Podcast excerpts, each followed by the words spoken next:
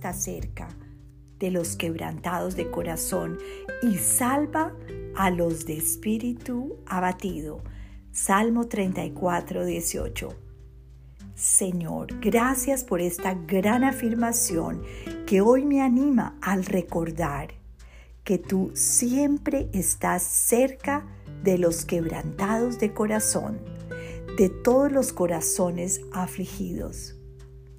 Tú no desconoces a un espíritu abatido. Tú te identificas con ese desánimo, pues conoces esa fragilidad cuando viniste a esta tierra. Desesperadamente te necesito hoy más que nunca, sabiendo que aunque mi espíritu esté por los suelos, tú vendrás a reconfortarme pronto y me guiarás por sendas de paz en medio de mi dolor. Te amo, Señor. Señor mío, no demores en venir a llenar mi corazón con tu consuelo, con tu gracia, con tu amor. Que yo hoy pueda sentir que tú me abrazas, que tú me acaricias a pesar de mi quebrantado corazón.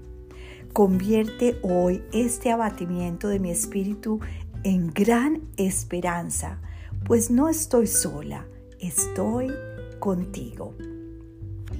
Jesús vino a este mundo y se identificó él tenía las dos naturalezas, la humana y la divina, y esa humana lo hacía sentir cansado, lo hacía sentir triste, lo hacía sentir que podía identificarse hasta el día de hoy contigo y conmigo. Y por eso Él nos promete que Él va a estar cerca a ese corazón triste y abatido.